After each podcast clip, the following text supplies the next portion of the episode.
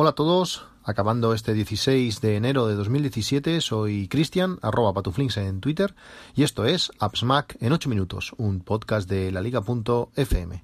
Como ya os dije en el primer podcast del año, este año va a ser un año de, propósitos. Estoy empezando, empezando con fuerza y estoy dedicando pues el poquísimo tiempo que tengo pues a esos propósitos que me marqué el primer, el primer día del año. Hoy quería hablaros sobre presupuestos. Eh, para mí es algo muy importante. Eh, me encantan, como sabéis, los gráficos, pero también me encantan los números. Y los presupuestos eh, es, bueno, controlar esos números con tu economía doméstica y hacerlo cuadrar todo es, es, genial. La economía tiene ese, ese arte de que, que el mismo, los mismos números, depende cómo los trates, pues puedes estar en números rojos o en números positivos. Es algo, es algo realmente curioso. ¿Por qué, ¿Por qué hacer un presupuesto? Pues la razón principal es quitar estrés. Eh, igual que cuando hacemos eh, tareas en productividad, la mente no está hecha para recordar, sino para pensar. Cuando hacemos un presupuesto, nos rompemos la cabeza para hacerlo cuadrar todo, pero luego, es decir, en ese momento eh, es, un, es un dolor de cabeza, pero luego tenemos, una vez tenemos el, el gasto ya apuntado, como ya tenemos reservado ese dinero, se paga sin problemas te apuntas lo que vas a gastar y luego te olvidas de ello. Simplemente se paga.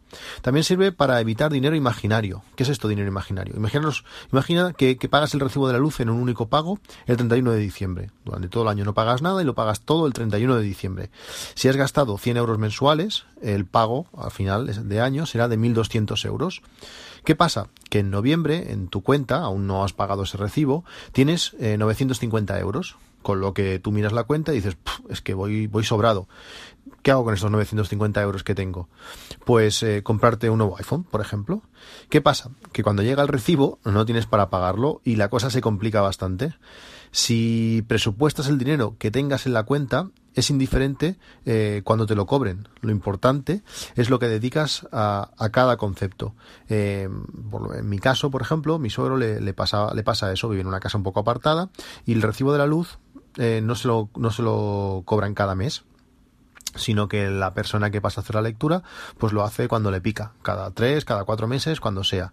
¿Qué pasa? Que cuando le pasan ese recibo de cuatro meses, pues al hombre le va fatal pagarlo.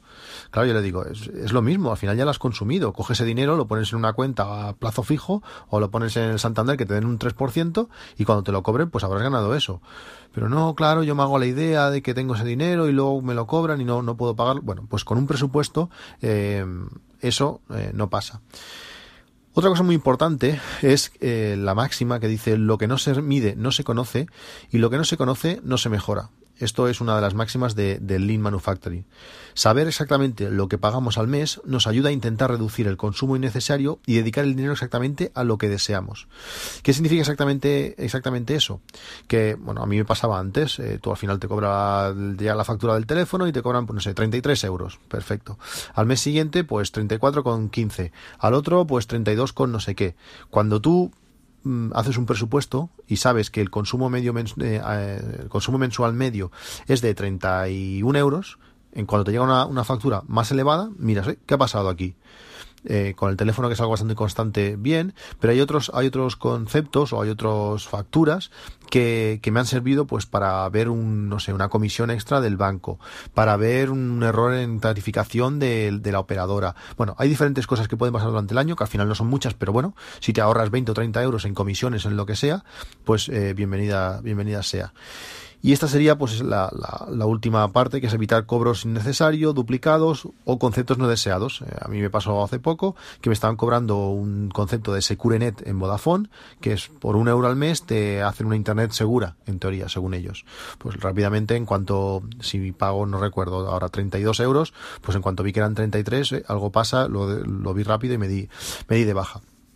Eh, muchas veces me habéis preguntado eh, cómo empezar a hacer un presupuesto. Y hacer un presupuesto es, es complicado, hay que, hay que ser sincero, es complicado.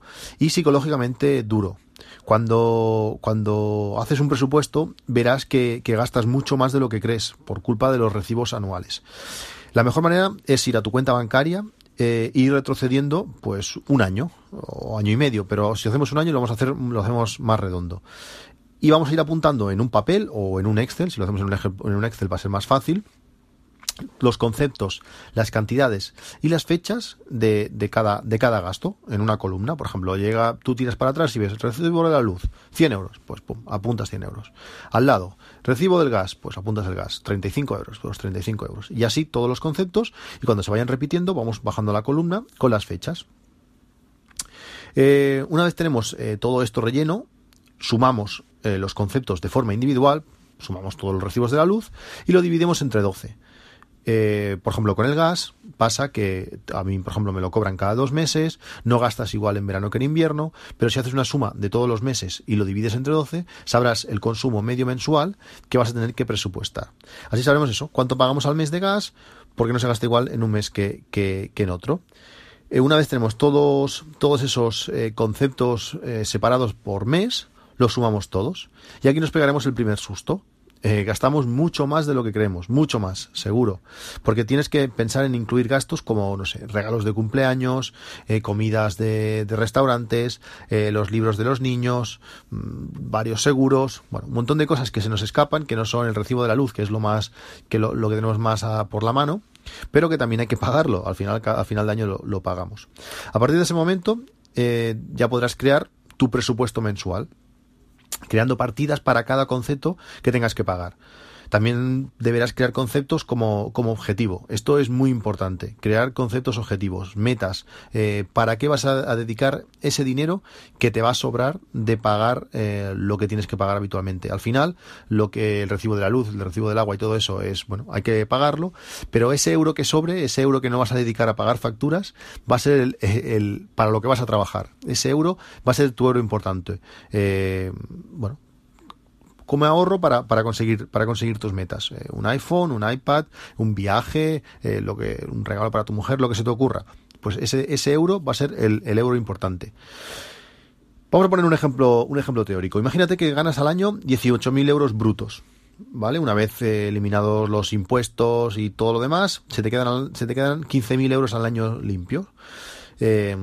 tú resulta que cobras 1.000 euros al mes pero tienes la suerte de que tienes tres pagas extras. Vamos a hacerlo así para que, para que cuadre todo un poco. Em, tu gasto mensual, después de haber hecho toda esta operación, es de 1.200 euros. Si tú, ganas 1.000 euros y gastas 1.200 euros, pues bueno, aquí ya de, primeras tenemos, tenemos un problema. Pero bueno, ¿cómo, ¿cómo, lo vamos a hacer? Imagínate que vamos a empezar este presupuesto en un mes de, de paga extra. Por tanto, ese mes vamos a tener 2.000 euros. Eh, ¿Cómo empezamos? Pues tú asignas una cantidad a cada concepto, a la luz, el agua, el gas, todos esos conceptos que tengas escritos en la hoja de Excel o en la hoja de papel. Como he dicho que es, más, es mes de paga extra, una vez asignados los 1.200 euros que, que de cada cosa, te sobrarán 800 euros. ¿Qué haces con esos 800 euros? Pues eh, en casos normales, tú lo que harías, pues bueno, pues pensar que vas, vas súper bien y pues a gastarlos en cualquier cosa. Aquí no. Aquí deberás asignarlos a esos conceptos objetivo. Al principio a mí lo que me gusta hacer, aunque eh, cuando haces presupuestos, cada uno los hace a su manera, cada uno tiene sus técnicas, cada uno tiene sus cosas que le gustan más o menos. A mí lo que me gusta es crear una categoría que le llamo buffer. Como, como yo no cobro nunca igual, eh, hay pocas diferencias, pero no cobro nunca igual, eh, si hay meses que tengo que pagar más de lo que he cobrado ese mes, pues tiro de buffer. Es decir, en mi caso a mí me gusta tener un buffer de, del gasto de dos meses. Si hemos dicho que en un mes gastamos 1.200 euros, pues me gusta tener un buffer, un buffer de 2.400 euros. Y una vez ese buffer esté lleno, o hipotéticamente lleno, a partir de ahí sí que será cuando podré dedicarlo a mis categorías objetivo. Por tanto, en este primer mes, esos, en esos 800 euros que me han sobrado, los dedicaré al buffer cuando el mes que viene vuelva a cobrar eh, otra vez, pero solamente 1.000 euros, y tenga que presupuestar 1.200 euros, cogeré esos 200 euros del buffer. Esta es una solución para ir aguantando hasta la siguiente paga extra, eh, volver a llenar el buffer y, ir tirando. Lo, lo, ideal, pues sería tener esos 1.200 euros que sabemos que tenemos de gasto, analizar cada concepto y empezar a reducirlo para que no sea superior a los 1.000 euros mensuales. Eso sería lo ideal. Eh, hasta el momento de, hacer el presupuesto, como he dicho, no me había planteado que al final, aunque, aunque ganemos lo que ganemos, realmente estamos trabajando, por lo menos yo lo siento así, para ese dinero, para ese euro que sobra. Eh, para mis cosas, mis caprichos, mis juguetes, mis eh, aparatos de tecnología o, lo que sea. Por tanto, cuanto más reduzca los demás conceptos, esos conceptos que no me motivan, esos conceptos que no me llenan, más los voy a poder eh, dedicar a lo, a lo que a mí me gusta. Pues no sé, comprarle cosas a mis hijos o como digo, o, hacer un, viaje. Yo uso desde hace más de tres años eh, Unita Budget, que es una, una, aplicación que me descubrió mi hermano, lo que se lo agradezco infinitamente. Fue un, una aplicación, un gran descubrimiento y me ha ayudado muchísimo a estabilizar eh, el gasto. Eh, ahora tengo clarísimo pues lo que gasto cada mes. Porque aunque no te cobran ese mes ese concepto, te va a venir de aquí dos o tres meses y entonces va a ser cuando vas a tener, ya tendrás ese dinero preparado, pues para el cobro.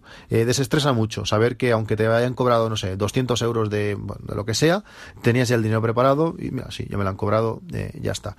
El dinero que tengas en la cuenta realmente no es importante, sino eh, que tengas presupuestado en lo que lo vas a gastar. Y esto te ayuda, como digo, a ahorrar eh, eh, para lo que realmente para ti es importante reducir los gastos innecesarios. Aunque existe una versión nueva de, de Unit Budget, está la versión 5, eh, yo sigo utilizando la versión 4. Creo que al final no hace falta un super programa, que Unit Budget para mí lo es, sino tener los conceptos claros y ser eh, muy perseverante. Hay, hay muchas apps de, economía doméstica, de control de gastos, pero que todas se basan en gastos pasados. Eh, Budget también controla lo que ya has gastado, pero sobre todo está basado en gastos futuros, que para mí, como digo, es, es lo más importante. Y si vas a hacer un presupuesto, pues más que nada un último, un último consejo. Eh, lo más importante cuando haces un presupuesto es tener constancia.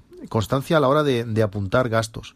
Al final, si tú te... Eh, hay gente que saca dinero de efectivo y ese dinero no, no, lo controla. Pero al final, si tú te estás gastando, por ejemplo, un euro al día en comprar el pan, al final del mes eh, son 30 euros y al final del año son 360 euros. Con 360 euros, pues podemos jugar. No estoy diciendo de que dejemos de comer pan, pero sino que lo controlemos y lo, y lo tengamos en cuenta. Quizás comprar pan en otro sitio donde vale 50 céntimos nos va a hacer ahorrar al año 180 euros que lo vamos a poder dedicar a comprar, yo qué sé, lo que necesitemos de, de 180, de 180 euros. Eh, existe algo de información en, en, español sobre, sobre Unita Budget, que también me habéis preguntado muchos. Eh, estuve pensando un tiempo de hacer un libro sobre, sobre Unita Budget, pero con la salida de, la quinta versión y al no utilizarlo yo, pues eh, lo descarté.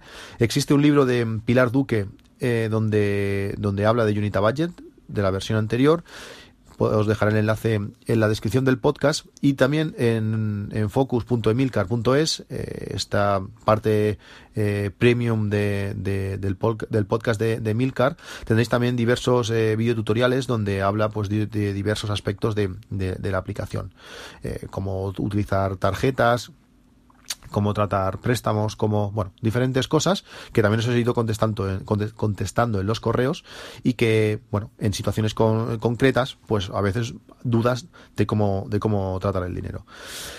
Este, este es mi consejo, eh, hacer un presupuesto, al principio es un dolor de cabeza, pero luego lo vais a agradecer y, bueno, al final es eh, dedicar nuestro dinero sea mucho o sea poco, a las cosas que realmente nos llenan y nos, y nos interesan. Esto es todo. Un saludo. Cualquier cosa ya sabéis. appsmac.com arroba gmail.com o en arroba patuflinks en Twitter. Hasta luego.